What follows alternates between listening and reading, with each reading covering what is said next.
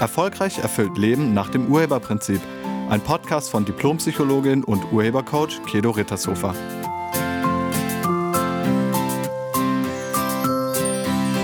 Hallo, herzlich willkommen und schön, dass du da bist.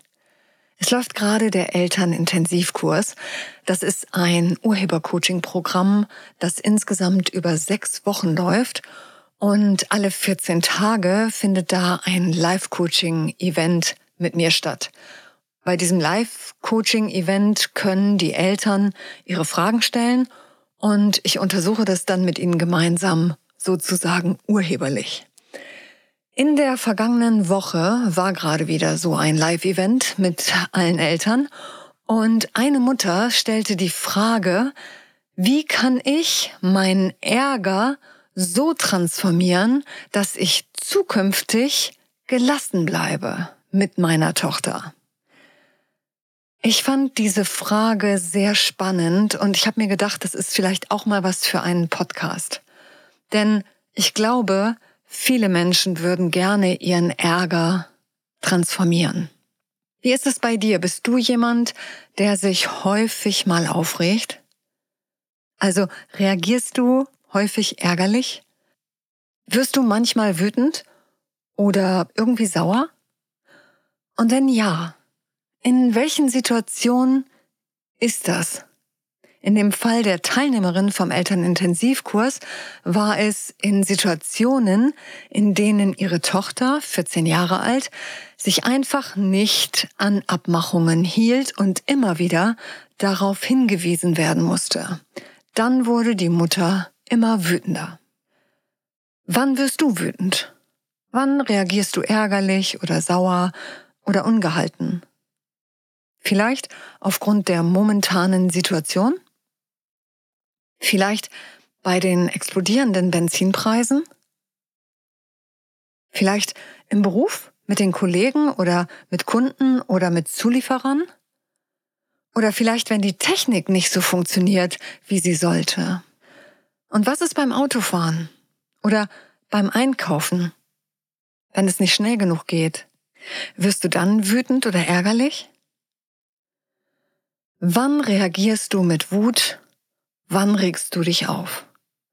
Und abstrahiert kann man sagen, immer dann, wenn etwas nicht so läuft, wie du es gerne hättest.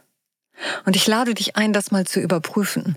Wenn du wütend wirst, schau dir mal an, was du gerade gedacht hast oder was du über die Situation denkst. Und sehr wahrscheinlich ist das, das sollte so nicht sein. Gefühle entstehen durch unsere Bewertungen. Sie entstehen nicht durch äußere Umstände oder Ereignisse. Auch wenn das immer noch viele glauben oder hoffen. Und ich lade dich ein, dir dazu auch nochmal den Podcast mit der Nummer 132 anzuhören.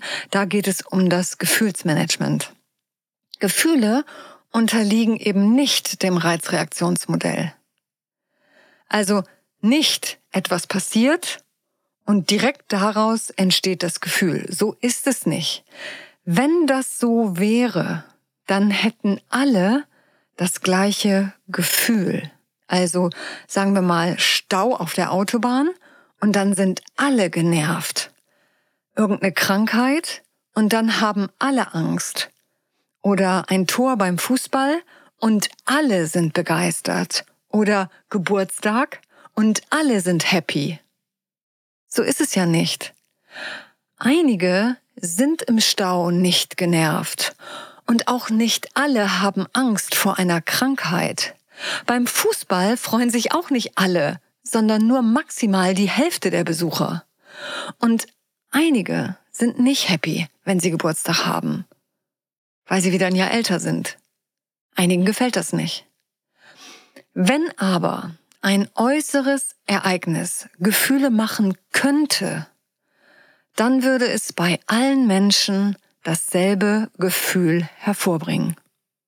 Und das ist nun mal nicht so. Zwischen dem Ereignis, also dem Reiz, und dem Gefühl, also der Reaktion, sitzt bei uns Menschen noch etwas ganz Entscheidendes. Da sitzt die Bewertung. Wir bewerten das Ereignis oder den Umstand oder das Ergebnis. Wir bewerten das Ereignis. Und zwar innerhalb kürzester Zeit. Das sind Nanosekunden. Deshalb sieht es für viele ja auch so aus, als hätte das Ereignis das Gefühl erzeugt. Hat es aber nicht. Das Gefühl entsteht durch unsere Bewertung. Je nachdem, wie wir das Ereignis oder den Umstand bewerten, so fühlen wir uns. Bewerten wir es negativ, fühlen wir uns negativ, bewerten wir es positiv, fühlen wir uns positiv. Unsere Gefühle entstehen somit durch unsere Bewertung und nicht durch äußere Umstände. Wirklich nicht. Nie. Es sind immer deine Bewertungen. Also auch bei Ärger und Wut ist es deine Bewertung. Und jetzt ist interessant herauszufinden, was das für eine Bewertung ist, wenn deine Reaktion Ärger und Wut ist. Was denkst du? Und dann wirst du sauer. Was denkst du? Dann wirst du ärgerlich, wütend oder genervt. Was ist das? Du siehst das Stauende auf der Fahrbahn und dann? Was denkst du darüber? Ja, du denkst, das sollte so nicht sein. Das sollte anders sein. Und genau in dem Moment fühlst du dich machtlos und ausgeliefert und schon wirst du wütend und reagierst entsprechend. Zum Beispiel, dein Sohn muss beim Essen immer wieder ermahnt werden, den Ellbogen vom Tisch zu nehmen oder auch das Messer zu benutzen. Bewertender Gedanke, das sollte so nicht sein. Er sollte das doch mittlerweile wissen. Und zack, Wut oder Ärger. Oder Feierabendverkehr. Viele Autos auf der Straße und es stockt immer wieder. Bewertender Gedanke, das sollte so nicht sein, die können alle nicht Auto fahren. Und zack, Wut oder Ärger. Oder der Partner kommt schon wieder zu spät von der Arbeit. Bewertender Gedanke, das sollte so nicht sein, ich bin ihm wohl nicht wichtig genug. Zack, Wut, Ärger. Also, Wut und Ärger entstehen, wenn wir denken, etwas, das gerade ist, sollte so nicht sein. Und dieser Gedanke ist so absurd. Etwas, das gerade ist, sollte nicht sein. Hör dir den Satz einfach nochmal an. Etwas, das gerade ist, sollte nicht sein. Merkst du die Sinnlosigkeit dieses Gedankens? Das sollte nicht sein, ja, aber es ist doch schon. Der Stau ist schon, du stehst mittendrin. Dann zu denken, das sollte nicht sein, das bringt dich einfach nicht weiter. Günstiger wäre die Frage, was mache ich jetzt? Wie gehe ich damit um? Beim Stau auf der Straße kannst du dir überlegen, was du jetzt machen kannst. Also, wie kannst du das vielleicht hinkriegen, dass du doch noch pünktlich bist? Jetzt zu denken, es sollte so nicht sein, wird nichts an der Situation ändern. Denn nochmal, der Stau ist ja bereits da. Funktionaler wäre es, sich jetzt zu fragen, wie komme ich da schnellstmöglichst durch? Gibt es vielleicht eine Ausweichmöglichkeit? Oder sollte ich jetzt vielleicht jemanden anrufen und Bescheid sagen, dass ich mich verspäte? Oder wenn man auf der Autobahn im Stau steht, ist die Frage, wie kann ich mir jetzt die Wartezeit verschönern? Vielleicht Musik anmachen, telefonieren, meditieren, mit anderen Autofahrern ins Gespräch kommen oder gedanklich die Einkaufsliste fürs Wochenende schon mal machen. Also, anstatt zu denken, so wie es ist, sollte es nicht sein, kannst du dir überlegen, wie du das Beste daraus machen kannst. Unsere Bewertungen richten sich immer auch nach dem Standpunkt, den wir bezogen auf die Situation einnehmen. Und hier gibt es zwei Möglichkeiten. Also du kannst, bezogen auf ein Ergebnis, zwei Standpunkte einnehmen. Das eine ist der Opfer-Täter-Standpunkt. Der heißt Opfer-Täter-Standpunkt, weil das immer im Paket kommt.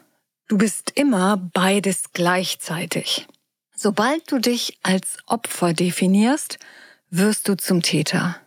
Und sei es nur, weil du den anderen beschuldigst.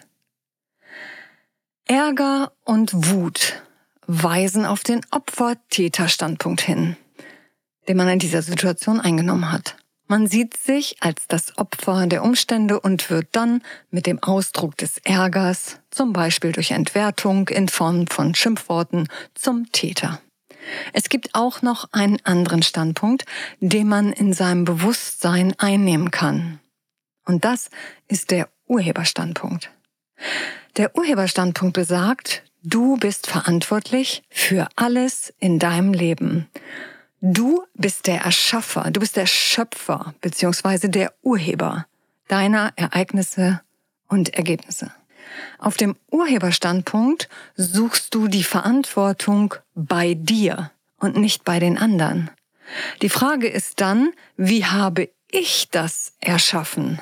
Wie habe ich es hinbekommen, dass ich jetzt im Stau stehe?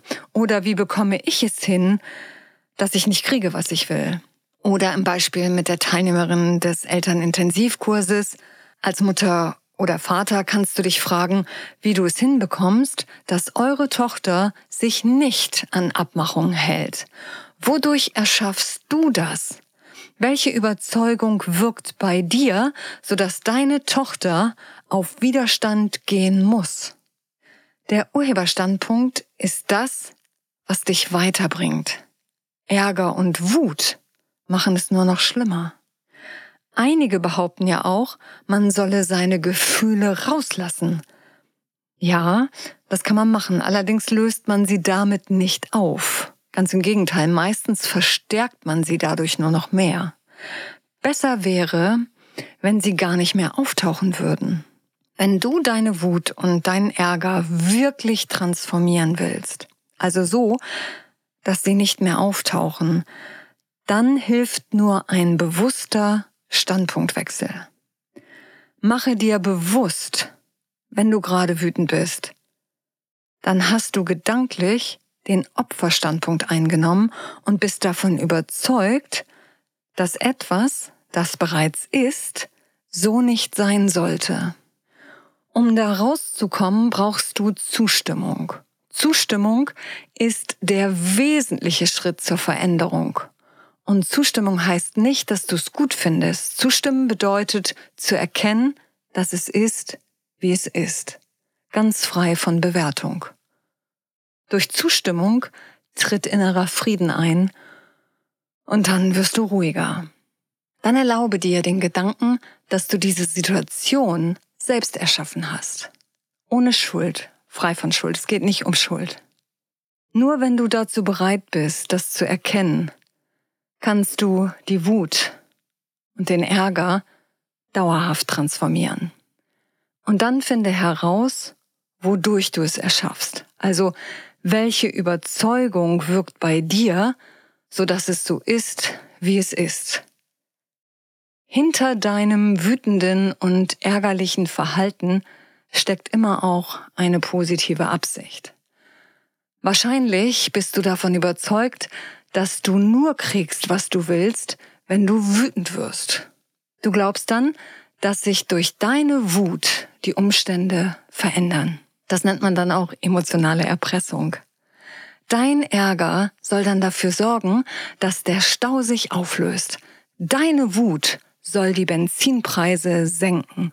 Du willst durch deine wütenden und entwertenden Äußerungen die anderen zur Verhaltensänderung zwingen. Das ist emotionale Erpressung. Aber funktioniert das? Hat sich der Stau jemals aufgelöst, nur weil du wütend warst? Ist der verspätete Zug pünktlicher gekommen, wenn du dich aufgeregt hast? Ändert deine Wut und dein gezeigter Ärger irgendetwas an dem Ergebnis? Nein. Diese Erkenntnis also dass deine Gefühle keinen Einfluss auf äußere Umstände oder Ergebnisse haben, das ist der nächste Schritt. Frage dich, wie habe ich das Ergebnis hervorgebracht? Und dann frage dich, was kann ich machen, damit sich das zukünftig nicht wiederholt? Solange du dir das nicht bewusst machst, wird sich auch nichts verändern. Wenn du die eigene Urheberschaft nicht erkennst, dann bleibst du das Opfer der Umstände. Die äußere Wirklichkeit lässt sich nur verändern, wenn man zuvor die innere Wirklichkeit verändert hat.